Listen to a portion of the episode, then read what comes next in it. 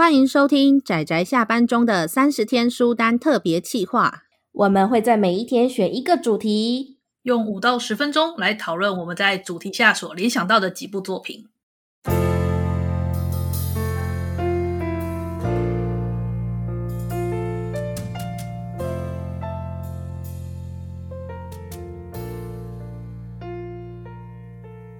各位听友，大家好，今天是三十天书单的第十六天。那我是波姑，我是阿直，我是大酸梅。我们今天的主题呢，就是你很喜欢，而且作品中作品名中有爱的作品，就是书名有爱的作品。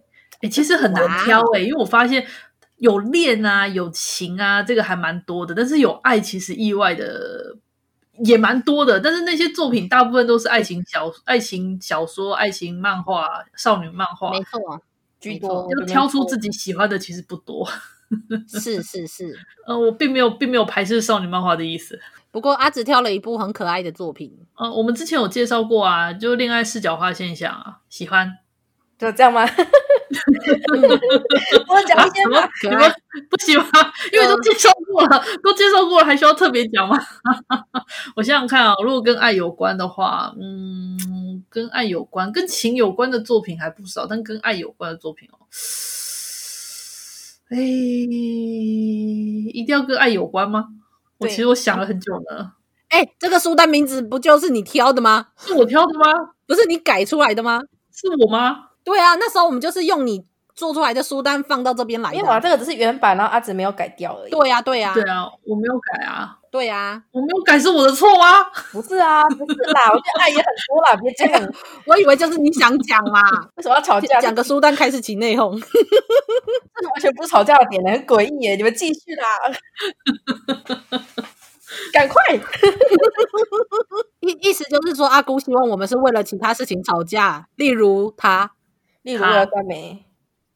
哎，不要，拜托，不要为了我吵架。好了，那我就先讲我的好了。那我就先讲我的。阿阿直可以再想想看。那么我想讲的作品，呃，有一部，呃，第一部叫做《以爱为名》，它的作者是跟我在第十一天书单的那个《剪刀上的蘑菇》的作者是同一个，叫做土维。那这一部《以爱为名》。它虽然这个名字感觉好像没有什么特别，但它里面其实是在讲一个类似性侵犯的案件。那主角是两个律师，那他们要怎么样去打这场官司发生的一些事情。那么，我觉得看看完这整部作品之后，你就很能够深刻的体会到为什么他会把以爱为名这么看起来很一般的字眼拿来当做书名，因为它里面有太多以爱为名的各种东西。以爱为名的守护，以爱为名的责任，或者是以爱为名的伤害之类的，所以这部我觉得非常好看。所以如果大家觉得剪刀上的蘑菇非常的太伤了，可以看看这一部。那我觉得很好看，是一个主角明明就很花心，可是我可以接受的的一部故事。那我要挑的第二部叫做《异端的爱》，它其实目前台湾有代理的一部漫画。呃，不过这一部就是比较偏浪漫、浪漫型的故事嘛，就是女主角跟一个恶魔生活在一起，然后他们之间的爱，所以叫做异端的爱。嗯，那就是一个浪漫的故事啊。我自己个人不知道为什么我很喜欢这里面，呃，他们跨越了种族，种族 对，算跨越了种族嘛。但是我觉得，我也不知道怎么讲，我觉得主要是它里面的男主角背景的一些设定，然后他对女主角的执着。这一部分，嗯，但是其实就是一个非常一般的言情故事，但不知道为什么我就是喜欢啊。一部分是喜欢画风吧，他的画风很美丽，我很喜欢。这样哦啊，我想到了，讲到画风跟那个哎，我刚刚本来想讲的是那个啊，呃，阿宅的恋爱太难，也是欢乐爱情式作品。那一部我觉得应该叫做阿宅阿宅的恋爱太简单。哎，也是哎，哎，阿姑，我喜欢你的精辟解释。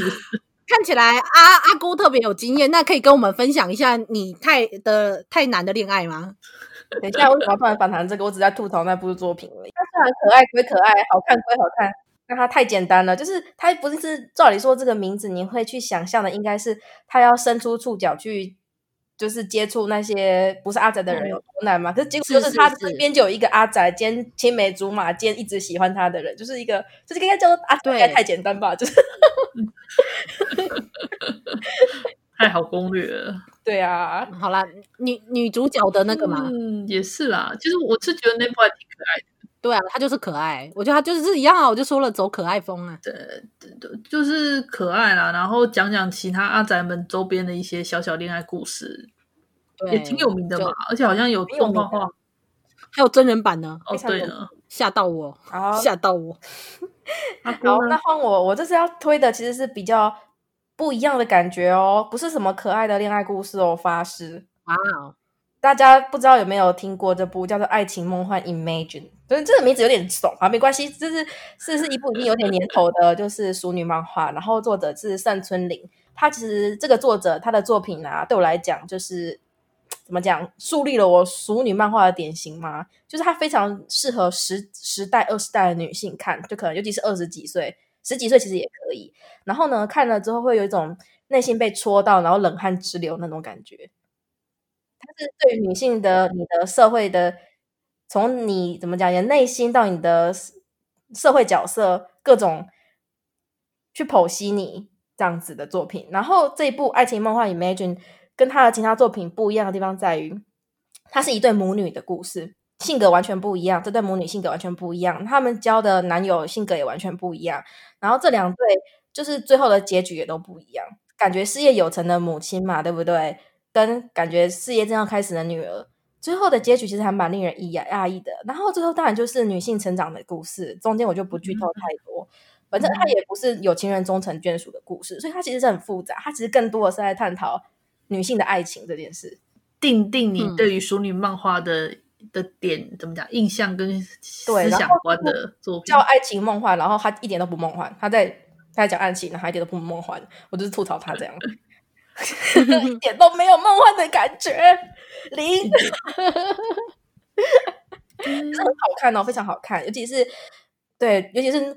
两条故事线分开来看可能不怎么样，但母女两条故事线合在一起对比，然后他们又彼此的互相那个激励跟安慰彼此的时候，你会觉得好故事真的是好故事。虽然它有点年头了，听起来不错。好了，我我这样的话我也想找来看看。但是我觉得你那个第二部看起来是那是 BL 吗？没错。哦天哪，嗯，都要我要多趁这个机会推一些少女漫跟 BL，因为。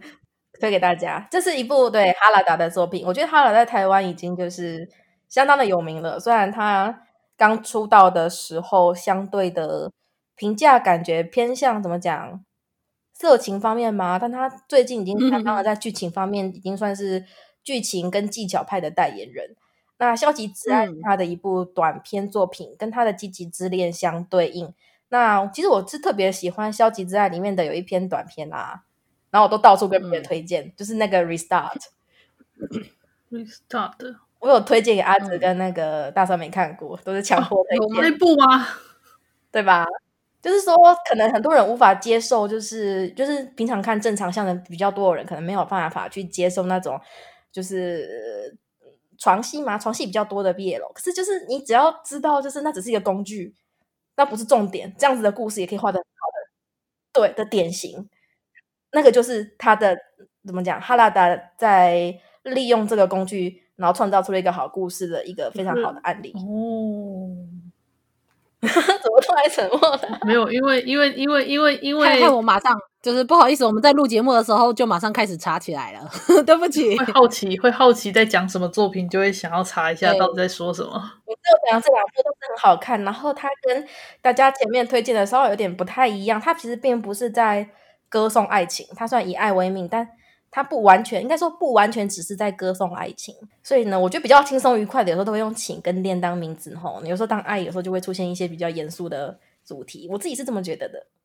嗯，好，到时候来看看。好了，那我们今天的我们今天的书单就到这里告一段落。大家记得明天再收听我们的节目哦。谢谢大家，大家明天见啦，拜拜，拜拜。